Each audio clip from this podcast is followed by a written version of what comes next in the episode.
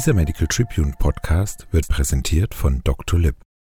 Praxis starten mit vollem Terminkalender? Jetzt über Dr. Lip 10 Millionen PatientInnen erreichen. Mehr erfahren unter drlib.info slash starten.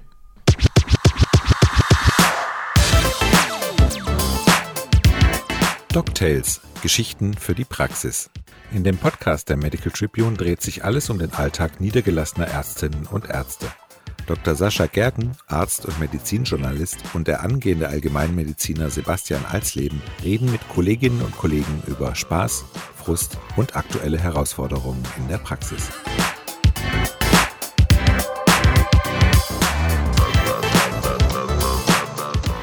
Ja, hallo und willkommen zu unseren Stories aus der Praxis. Hi Sebastian.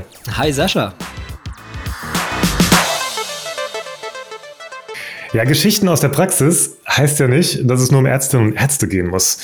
Deshalb haben wir heute eine MFA eingeladen. Steffi Roth ist seit 2007 ausgebildete MFA und arbeitet in einer Allgemeinmedizinpraxis in Solingen. Willkommen, Stefanie. Ja, hi zusammen. Ich freue mich dabei zu sein. Ja, hi Steffi. Hi. Du hast heute die Ehre und Möglichkeit, das Leben aller MFAs sowas von zu verbessern. Ja, ich hoffe, ich krieg's hin.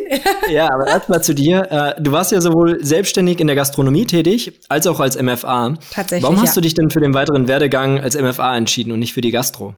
Äh, ja, dazu muss ich nur ganz kurz sagen, also Gastro war halt immer schon so, ja, die Leidenschaft, ne?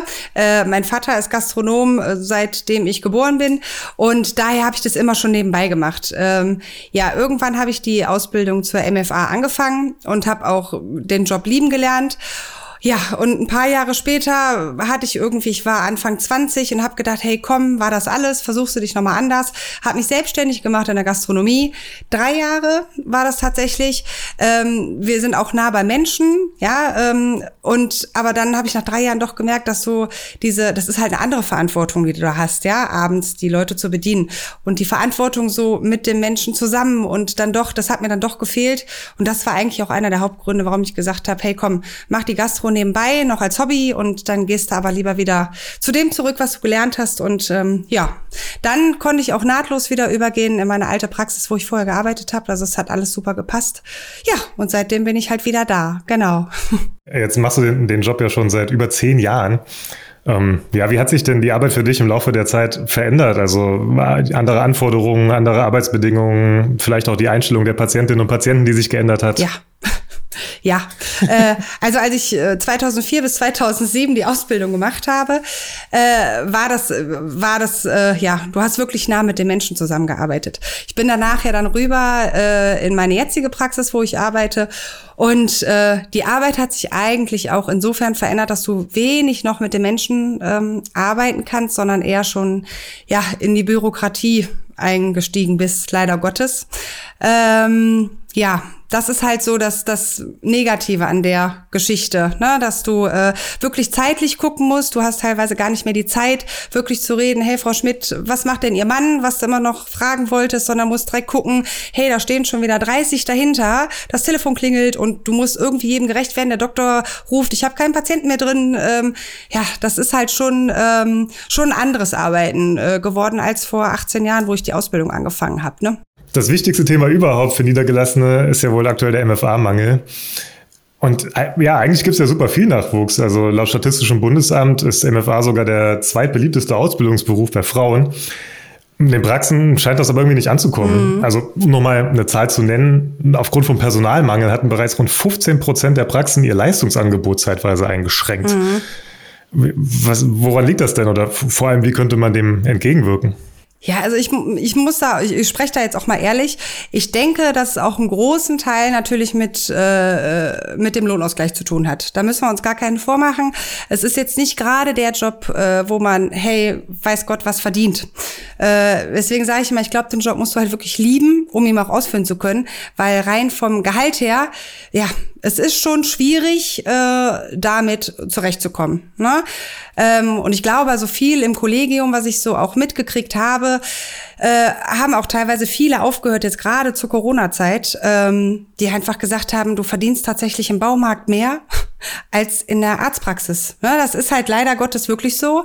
Äh, wenn man sich dann mal mit Kollegen hält, oder, oder eine Freundin von mir, die arbeitet auch im Krankenhaus, und wenn du dir dann das Gehalt anhörst und das, was du bekommst, ha, dann denkst du schon manchmal abends, mein Gott, äh, ja, Woran liegt es? Aber glaubst du denn, wenn, also rein theoretisch, wenn man sagen würde, weiß ich nicht, äh, im Schnitt 300 Euro mehr, das macht den Unterschied? Also, das ist wirklich das Finanzielle oder glaubst du, es sind auch die, die anderen Arbeitsverhältnisse? Du hast es ja gerade schon perfekt beschrieben.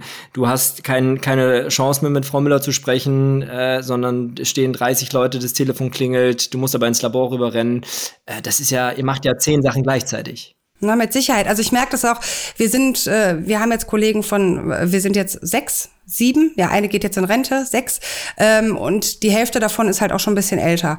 Die auch ganz klar sagen, ich kann das nicht mehr. Ne? Also ich kann nicht am Telefon sein, ich kann nicht dem Chef gerechtfertigt werden. Hier sind noch tausend Sachen zu beachten, die ich noch eintragen muss. Dann geht mir das fehlen. Ich, also der Stresspegel ist schon echt enorm gestiegen. Das muss ich sagen. Also ähm, ja, es ist halt äh, ja, also wie gesagt, ich, entweder man liebt den Job wirklich oder also ja. Ich meine, du bist ja schon echt lange da im, im Geschäft.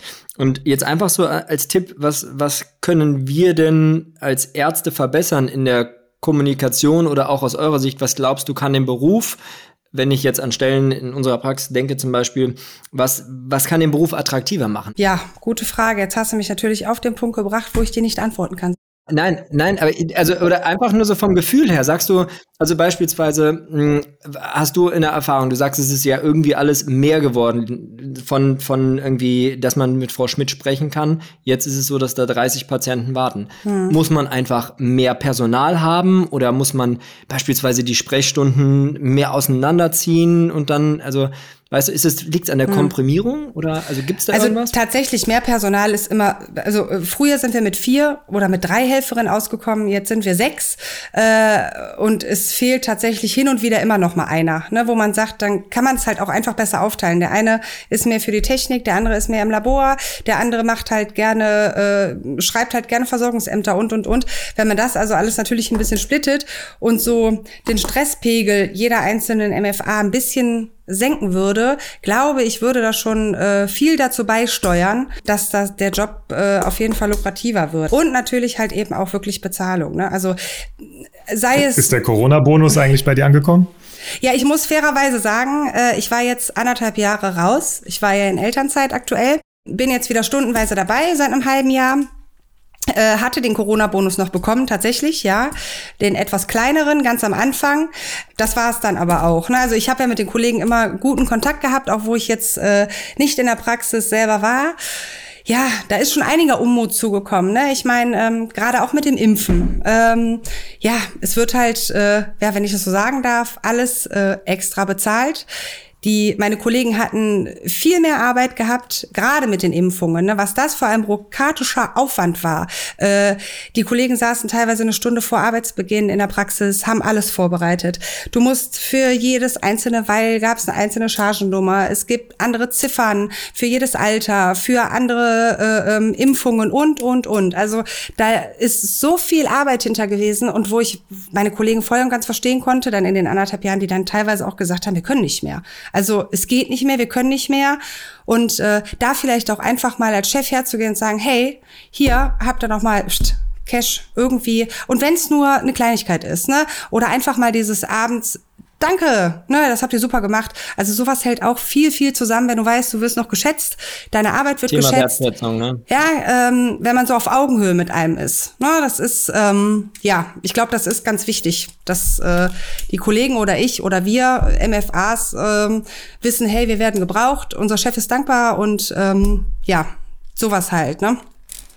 Was macht für dich denn wertschätzende Atmosphäre und gute Praxisatmosphäre aus? Also, also das A und O ist das Team. Äh, wenn das Team nicht stimmt, kannst du schon alles vergessen. Also äh, wir haben zum Glück ein super, super Team. Bei uns gibt's hier wenige, also ich kenne es aus vielen anderen Praxen, die wirklich, das ist leider Gottes, ne, steckst ein paar Mädels auf einen Haufen, gibt's immer irgendwie Theater.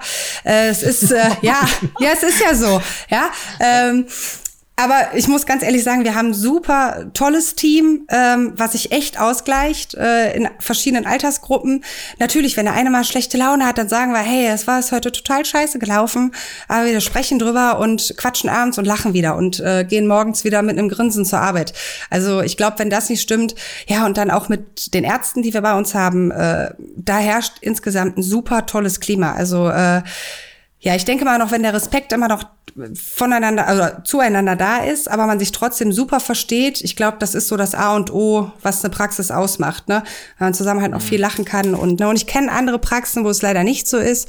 Da ist der Chef wirklich Chef, kommt rein, schmeißt die Jacke hin, beschwert sich, warum ist mein Kaffee noch nicht hier und äh, ja, so war es halt eben, ne? Und ich sage mal auf gut Deutsch, die gehen genauso auf Toilette wie wir oder aufs Klo. Ja, äh, er hat studiert, wir nicht, aber trotzdem ergänzen wir uns halt super. Ich versuche ja immer so rauszuhören aus allen Podcast-Gästen, die wir haben, irgendwie was, was ich daraus ziehen kann.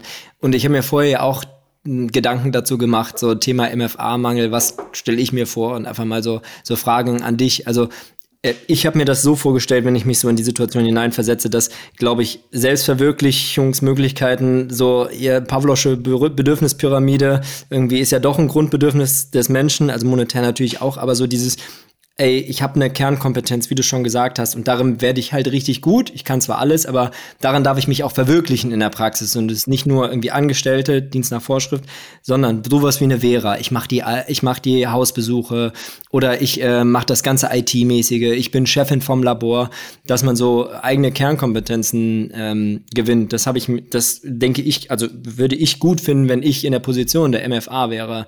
Ähm, genauso wie das, was du gesagt hast, monetäre Anreize ist natürlich die Frage, inwieweit das umsetzbar ist, aber sowas wie zum Beispiel Beteiligung an IG-Leistungsvolumen, wir sind halt trotzdem ein Wirtschaftsunternehmen und das Ganze als Firma zu sehen und nicht jeder so sein, sein Ding hat. Also ich weiß nicht, würdest du das unterschreiben? Ja, so wie du sagst, ne? Also ähm, ja, es ist ja auch die Sache mit der, es sind ja wenige Sachen, die wir als Praxis oder dann vielmehr der Chef noch bezahlt bekommen, ne, anhand der Ziffern, die wir abrechnen dürfen. Es wird ja halt wirklich immer weniger. Es sind natürlich dennoch Sachen, wo wir halt wirklich noch, äh, ja, noch ein bisschen was mit reinholen können, wo wir als MFAs natürlich auch interessiert sind, äh, davon was reinzuholen, weil im Endeffekt hängt davon ja auch unser Job ab. Ähm, natürlich wäre es so ein Anreiz zu sagen, hey, komm, als Check-up zum Beispiel, komm, wenn wir so und so viele Check-ups machen, gibt's vielleicht eine kleine Prämie für jeden. Ja? Genau, das, äh, das Limit. Als Beispiel. Das, das, ne? Oder IG-Leistung. Ja, genau, ne? Labor, ne? Äh, Krankenkasse zahlt nur noch äh, äh, zwei Werte bei einem Check-up, ja. Überhaupt nicht verständlich. Äh, aber wir bieten halt eben die IG-Leistung an fürs Labor. Ich glaube, knapp 60 Euro. Empfindest du so diese Weiterbildung, so wie Vera oder andere Weiterbildungsformen, die es gibt, eher als Zusatzbelastung dann in der Praxis oder ist das eine spannende Ergänzung und eine Kompetenzsteigerung für dich? Also ich kann mir jetzt so für mich sprechen. Äh, überhaupt nicht als Belastung. Also als mein Chef mich vor vier Jahren gefragt hat, hey, hast du nicht Lust, die Vera zu machen, habe ich erstmal gesagt, okay, was ist das? Ähm, ja, und dann haben wir uns darüber unterhalten. Für mich war sofort klar, hey, das willst du machen. Ähm, für mich war das eine super, super, super Erfahrung. Ich kann es auch echt nur jedem ans Herz legen. Äh, es wird halt wirklich nochmal so detailliert alles aufgefrischt und die Ausbildung ist ja nochmal ein bisschen her äh, dass man wirklich nochmal richtig, richtig gut reinkommt. Ne? Ob es äh, äh, Technikmanagement ist, Wundmanagement oder Notfallmanagement. Äh, man wird in allem nochmal wirklich äh, von Grund auf so geschult und mir hat es so unfassbar Spaß gemacht, äh, dass du danach halt wirklich wieder so ein, dein Grundwissen so aufgefrischt hast, dass du wieder, ähm, ja, also wie gesagt, mir hat's super viel Spaß gemacht und ich profitiere halt heute noch davon. Ne? Bringt dir das in der Praxis dann mehr Entlastung, Sebastian? Ja, also ich glaube schon. Also die, die Ausbildung, ich meine, klar, die muss auch erstmal finanziert werden, das ist die eine Sache, aber das ist, äh, ich glaube, definitiv. Also ich glaube, du profitierst ähm, so oder so davon. Also wenn du die, die Vera, oder es gibt ja verschiedene, also ob das jetzt äh, die, die Weiterbildung, dann Vera, Eva und so weiter und so fort, da, ich glaube, die müssen wir jetzt hier nicht weiter erklären, ähm, aber du profitierst so oder so davon, weil einfach wenn die Mitarbeitende da mehr drauf achten, auf den Patienten, dann fällt häufig schon was auf. Ne? Wenn einfach mehr Wissen dahinter steckt und das auch nochmal aufgefrischt ist. Also ich glaube, für die MFA ist es spannend, weil du darfst, du machst mehr. Und also ich glaube, wenn du die Kompetenzbereiche erweiterst, hast du auch gleichzeitig mehr als Mitarbeiter davon. Ich weiß nicht, wie siehst du das, Steffi? Ja, Sorry. total. Also ich ähm, es ist halt schön, vorne zu sitzen, ein Patient bestellt wieder ein Rezept und du weißt auf einmal, hey, der Blutdrucksenker ist genau dafür und dafür. Äh, das Asthma-Spray macht das und das. Also es, also es das war passt ist für zum Beispiel auch mal nicht, ne? Genau, Das- ne, oder dir fallen Sachen auf und du denkst, hey, da muss der Doktor vielleicht einmal Rücksprache halten und der sagt, hey, super, habe ich vielleicht im Alltagsstress jetzt übersehen. Äh, also ich fand es äh, wirklich eine super Erfahrung, habe daraus profitiert, fahre halt regelmäßig jetzt auch Hausbesuche, äh, was ich total liebe. Ähm, ja, und du hast halt, du wirst halt auch delegiert. Ich kann zum Beispiel auch Impfungen machen durch die Vera, ne, in Altenheim, was du so als MFA nicht darfst, ist schon eine schöne Sache. Also äh, jeder, der darauf Lust hat und echt, äh, kann ich nur empfehlen. Doch. Und wird die Zusatzqualifikation dann auch äh, monetär gewertschätzt, womit wir wieder beim ersten Thema wären? Äh, ja, doch, ist es. Du hast ja eben, du hast ja eben gesagt, ähm, dass im Team auf Augenhöhe agieren wichtig ist. Wenn jetzt eine im Kollegium die Zusatzqualifikation hat, die andere die, ist man dann noch auf Augenhöhe oder gibt's da dann verdeckte Hierarchien? Nee. Also ich habe auch erst am Anfang gedacht, okay, wo mein Chef mich äh, gefragt hat, magst du es machen, war natürlich der Gedanke, okay, nicht, dass dann die andere Kollegin sagt, hey, warum wurde ich nicht gefragt? Ja, hatte ich gedacht. Es war aber tatsächlich überhaupt nicht der Fall. Ähm, der, bei uns ist, wie gesagt, auch alles super aufgeteilt. Die eine liebt ihr Labor, die andere liebt die Technik, die andere liebt die Anmeldung. Äh, so, und da haben wir, also es war tatsächlich, äh, nee, das Einzige, wo ich natürlich gefehlt habe in, den, in der Ausbildung selber, ich hatte halt drei Wochen Schule, äh, da wo ich nicht in der Praxis arbeiten konnte und halt 20-stündiges Praktikum woanders. Das war natürlich so in der Winterzeit gerade ein bisschen schwierig, ne? aber ähm, es gab da nie irgendwie, du hast jetzt das oder ich konnte natürlich auch dazu beitragen, wenn wir dann die Teamsitzung gehabt haben, hey, das hat sich wieder erneuert bei den Impfungen. Äh, Oder die Ziffer können wir noch zusätzlich abrechnen. Ne? Also das war jetzt auch nicht äh, dieses, ich weiß jetzt mehr wie du und äh, jetzt müsst ihr das aber so machen. Also wir haben uns da immer alles super, super ergänzt. Ne? Also das war, nee, das hat immer alles gepasst. Und es bringt ja auch äh, gerade Stichwort HZV, ähm, Verträge, ne, das, ähm, die, die, das ist ja, du kriegst ja für jeden Patienten, der als Chroniker, also es führt jetzt zu weit, aber grundsätzlich kriegst du Fallpauschalen ja auch dann nochmal, wenn du eine Vera hast. Genau. Ähm, oder MFAs mit Zusatzqualifikationen. Das ist, ich meine, wir machen Genau. ja jetzt kein, kein EBM oder HZV-Beratung hier, aber einfach das nur mal so als Idee. Da steckt ja auch noch mehr dahinter. Es gibt ja, wie gesagt, äh, die Vera, die läuft übers HZV. Ich habe da noch die NEPA drangehangen, weil die halt über die KV abgerechnet wird, sodass wir halt beides haben. Ne? Und äh, ja, also unterm Strich, wenn du beides hast, äh, finanzierst du dich praktisch fast von alleine. Ha? So. Äh, das nur nebenbei. Also das ist, äh, ja. Und es macht halt noch Spaß, ne? Weißt du, was auch Spaß macht? Unsere Rubrik Quick and Nerdy.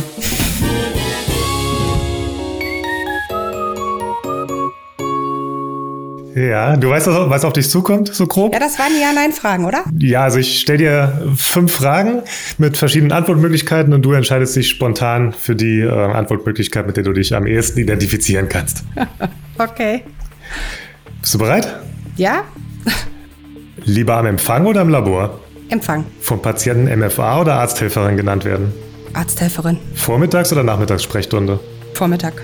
Beim Hausarzt oder Facharzt arbeiten? Hausarzt. Und weil es die letzte Folge ist, äh, Kölsch oder Altbier? Kölsch. Definitiv. ah, sehr schön. Ich bin ja eh bei Pilz. Ach so, ein Zwischending. Nix halbes, nix Ganzes. Ja, wobei ein Kölsch ist so süffig, finde ich. Der Kölsch kannst du einfach wegtrinken. Genau. So einen schönen Kranz, wenn wir schon im Rheinland sind. Du hast gesagt, Hausarzt. Warum Hausarzt, warum nicht Facharzt? Hausarzt beinhaltet halt alles. Ne? Du hast von allem ein bisschen was dabei. So, äh, das finde ich halt eben das Schöne. Und du betreust halt auch Patienten langwierig. Ne? Chirurg hat schon mal eine offene Wunde, siehst du einmal, siehst du nie wieder. Äh, und bei dem Hausarzt hast du wirklich junge Patienten, die ich jetzt sehe, die auf einmal äh, zehn Jahre älter sind, äh, ne? oder Frau Schmidt mit 80, äh, ja, die ihr Mann dann verloren hat, die kannst du betreuen. Oder äh, ja, du hast Frau sie Schmidt halt ist dir wirklich. während Herz Äh, gewachsen, glaube ich. ja, Frau Schmidt. Ich kann sie auch jetzt Frau Müller nennen. Nein, alles gut, alles gut.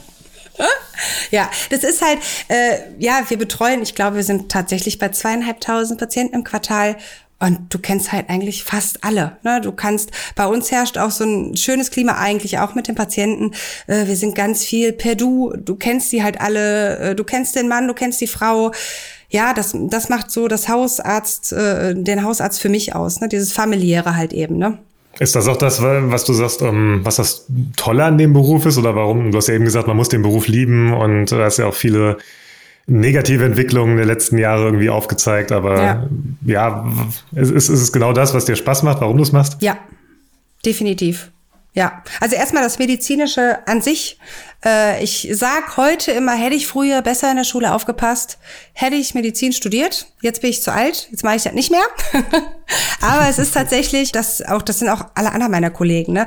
Aber es gibt auch Ärztemangel, ne? Also du kannst auch immer noch ja, Medizin nee, studieren. Ja, nee, der Zug ist abgefahren. Äh, ne? Also wir sind da halt auch, ich würde sagen, alle Kollegen auch sehr wissbegierig. Ne? Wir setzen uns nach der Sprechstunde hin und dann sagen wir nochmal, immer, kannst du uns das EKG nochmal erklären? Und äh, ja, die machen das halt auch. Und äh, es ist schon äh, was Schönes zu verstehen. Oder wenn du auch in der Familie welche hast, ne? Klar, hast du öfter mal Anrufe, hör mal, Steffi, ich habe Bauchschmerzen unten rechts, was könnte das sein? Und du weißt, hey, ne, könnte vielleicht der Blinddarm sein. Also so dieses, doch, das ist. Äh, ich, ja, wie gesagt, ich finde es mega interessant ähm, und deswegen bin ich auch gerne MFA. Wow, das könnte so, ein, so, ein, so eine Werbeannonce gewesen Herrlich, ne? sein. Das Herrlich. Können wir, können, wir, können wir vermarkten im Nachhinein. Herrlich. Ich habe noch eine Frage, die mir gerade so spontan eingefallen ist, bei dem, was du erzählt hast. Wir Ärzte sind ja auch häufig sehr betriebsblind und du siehst das ja aus, aus hm, quasi von der anderen Seite. Hast du so Ideen, wo du sagst, boah, das könnten wir Ärztinnen und Ärzte vielleicht besser umsetzen im Praxisalltag? Boah, schwierig zu sagen. Echt schwierig. Äh, ja, ja. Also was, was ja zum Beispiel immer kritisiert wird, ich weiß nicht, Frau Müller, vorne muss, wird gesagt, Frau Müller, Sie kriegen das Rezept für, als Beispiel Pantozol 40, mhm. kriegen Sie nicht mehr. Dann geht der Patient, die Patientin geht zum, kommt dann zu mir in die Sprechstunde ich habe dann doch noch mal ein weiches Herz, was totaler Schwachsinn dann letztendlich ist und dann gibt's vorne Diskussion. Also mhm. sowas zum Beispiel, klarere Linie oder Ja, also, also da, da stimme ich dir voll und ganz zu. Es ist ja dann wirklich so, wenn die bei uns nicht weiterkommen und äh, dann kläre ich das halt mit dem Chef. So, dann setzen sie sich ins Wartezimmer, dann gehen sie rein. Natürlich, in den meisten Fällen sagen dann auch die Ärzte, ja, wir machen es. Kommen dann nach vorne und sagen, sehen Sie, habe ich Ihnen doch gesagt. Und du weißt ganz genau, hey, das geht nicht. Äh, es sind die Leitlinien jetzt, ne, so gut wie der Arzt jetzt auch sein will zu Ihnen. Wir können es nicht machen. Wir haben dann natürlich vorne riesige Diskussionen, ne? Auch mit Patienten gerne, die äh, Medikamente einfach nach zwei Wochen nochmal bestellen, weil sie in Urlaub fahren. Ne, das ist nett gemeint, äh, die anderen Familienmitglieder noch zu versorgen und alles hat auch immer geklappt, aber wir dürfen es halt einfach nicht mehr. Ähm, ja gut, und der Arzt sagt dann in dem Moment natürlich, er hat Stress, der nächste Patient wartet, kann ich ja auch irgendwo verstehen. Ja, ja, gehen Sie nach vorne, die machen das schon. Ne? So dieses mhm. äh, nicht alles auf uns abwälzen, ähm, das wäre natürlich im Praxisalltag schon echt äh, Gold wert, ne? dass man da wirklich eine klare Linie fährt und da auch wirklich zusammenhält. Ne? Und nicht vorne sitzt und äh, sagt, okay, ja, dann, äh, wenn der Chef das gesagt hat, müssen wir es dann wohl machen. Ja. Hast du eigentlich mal so eine Patientenstory, die du so erlebst, was die Ärztinnen und Ärzte nicht mitbekommen, weil die gerade in ihrem Sprechzimmer sind? Ähm oh, da gibt's so was Verrücktes, was dir mal passiert ist. Ich weiß es gar nicht. Es gibt so viele, so viele Sachen, äh, lustige Sachen auch. Äh, ja, wir hatten, äh, eine fällt mir jetzt nur spontan ein. Ich glaube, der Herr war 86, sollte ein EKG bekommen und ich habe gesagt, gehen Sie schon mal in die EKG-Kabine, ziehen Sie sich schon mal aus er kennt das immer eigentlich, wo man sich auszieht.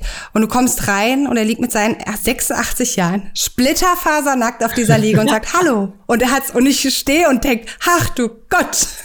Sag, Aber du hast gesagt, ziehen Sie sich aus. Dann hast du gesagt, du stehst oder also, er steht? wer, wer steht nee, da konnte nichts mehr stehen. Nein, er war 86, also. Er hat nur deine Anweisung befolgt. Ja, genau. Er hatte sich halt nackig gemacht. So, ja, das sind so so oft so Kleinigkeiten, ne, die einen echt zum Lachen bringen. Ne? Es ist äh, ja, also wie gesagt, da gibt's echt viele Atem oder hier Atemschutzmaske, sage ich jetzt schon. Am Anfang, wo es anfing mit den äh, Masken tragen, er hat natürlich ein paar dabei, die sich da strikt gegen gewehrt haben. Ja, dann haben wir ihm gesagt, ohne Maske dürfen Sie hier nicht rein. Ja, dann sagt er, wenn Sie wollen und ist dann rausgegangen und kam durch diesen Flur wie Darth Vaders und wir haben gedacht, was ist das? Der hatte wirklich eine Atemschutzmaske von der Feuerwehr an, so ein Teil und stellte sich an die Anmeldung und ich sagte, soll ich Ihnen eine Maske von uns geben? Ich konnte überhaupt nicht sprechen. Ich habe gedacht, okay, nein, wenn wir es so wollen, dann setzt er sich so und so ist er auch ins Wartezimmer gegangen und zum Chef rein oder zu dem Arzt. Also es sind so manche Sachen, äh, ja, Doch, die halten uns schon bei Laune. Der Patient hat sicherlich sich kein Corona in der Praxis geholt, oder? Nein, also, ich denke auch nicht. Der war safe. Nee, der war safe. Wie siehst du das eigentlich mit ähm, Homeoffice? Also wäre das für MFA auch möglich? Äh, es gibt ja durchaus Ärztinnen und Ärzte, die sagen, ja, kann man machen und auch MFAs, die es machen. Ähm, aber ich glaube, da gehen die Meinungen weit auseinander. Tatsächlich äh, lässt sich das auf jeden Fall vereinbaren. Ich persönlich bin jetzt wahrscheinlich auch eine von denen, die äh, bald Homeoffice machen wird, damit ich das äh, mit der Familie so ein bisschen äh, besser planen kann, weil man halt Schichtarbeiter ist äh, damit ich es wirklich dann, äh, ja, es geht ganz eins und nicht allein um die Abrechnung. Ne? Ähm, Ziffern, wenn ich die Hausbesuche fahre, äh, bin ich danach locker eine Stunde in der Praxis, um alles einzugeben, die Ziffern einzugeben, die Dokumentation einzugeben. Äh, und jetzt habe ich äh, mit unserer Ärztin gesprochen und sie hat gesagt, hey, das ist eine gute Idee. Dann fahre ich nach den Hausbesuchen nach Hause, wenn die Kinder abends ins Bett gehen, kann ich mich in Ruhe hinsetzen und die ganze Dokumentation pflegen. Und halt eben auch die Statistiken. Wir haben jetzt Abrechnungen und äh, ja, es ist wieder wie alle drei Monate eine echte Herausforderung, ne? Weil man es im normalen hart langer Tag, ne? Ja, weil man es im normalen Praxisalltag tatsächlich gar nicht hinbekommt, ne, alles zu prüfen. Und da wir eine so große Praxis sind, haben wir auch halt echt viel zu kontrollieren. Ähm, und sowas kannst du halt auch echt super im Homeoffice machen, ne? Die ganze Statistik pflegen und und und, äh, weil das sonst echt äh, gar nicht machbar ist, ne? Also das geht Homeoffice, alles andere macht für mich wenig Sinn. Ähm, genau, geht halt nur um die Bürokratie, die man dann zu Hause machen kann. Die abrechnungstechnischen Sachen, das finde ich ist auch nochmal ein, ein spannendes Thema. Ähm, würdest du sagen, auf jeden Fall MFA, also ich meine, in eurer Praxis hast du ja gesagt, wird das so gemacht, ähm, Abrechnung, Statistik oder sollte der zumindest der Praxisinhaber, aber auch vielleicht alle anderen Ärztinnen und Ärzte direkt mitmachen. Also ich, ich wenn ich das richtig verstanden habe, in eurer ähm, Praxis ist es ja so, dass die Ärztinnen und Ärzte die Ziffern nicht selber eingeben. Mhm. gibt ganz genau. viele andere Praxen, die das nicht so handhaben. Also genau. Äh, ne, wie, wie siehst du das? Also ich finde da tatsächlich eine Mischung aus beidem ganz cool. Ähm, es gibt halt gewisse Ziffern, die können wir vorne als MFA nicht nachvollziehen. Wenn der Patient lange drin war und wir können ein langes Gespräch abrechnen, der ist aber nach dem Gespräch weg, dann steht der nächste schon wieder da. Wir können das gar nicht mehr nachvollziehen. Das wäre natürlich cool, wenn es so eine Mischung, wir kontrollieren ja eh nochmal alles, aber wenn der behandelnde Arzt halt eben wirklich diese Hauptziffern eingibt, erspart er uns jede Menge Arbeit. Ähm, und die Ziffern gehen halt auch nicht flöten. Ne? Das muss man halt auch einfach mal wirklich äh, so sagen. Ne? Das äh, wäre schon cool, wenn die Ärzte da tatsächlich äh, ein bisschen mitwirken würden. Wir sorgen dafür, dass das äh, keiner, keiner der Kolleginnen und Kollegen aus der Praxis hört, diesen Podcast. Du kannst hier ganz frei sprechen. Ast rein. Oder wir sorgen dafür, dass sie es umsetzen. Oder so. Oder so, genau, genau, ja. Eigentlich dachten wir so als letzte Frage ähm, nochmal so eine Message an alle zuhörenden Ärztinnen und Ärzte, aber das hast du ja währenddessen schon sehr detailliert beschrieben, was du dir wünschst und wie es laufen sollte. Von daher, ja, herzlichen Dank, dass du da warst. Hat sehr viel Spaß gemacht mit dir. Ja, vielen Dank euch. Es hat ja, auf jeden Fall sehr also viel Spaß gemacht. Ich habe auch wieder sehr viel mitgenommen. Danke, danke. Ja, cool. Sehr schön.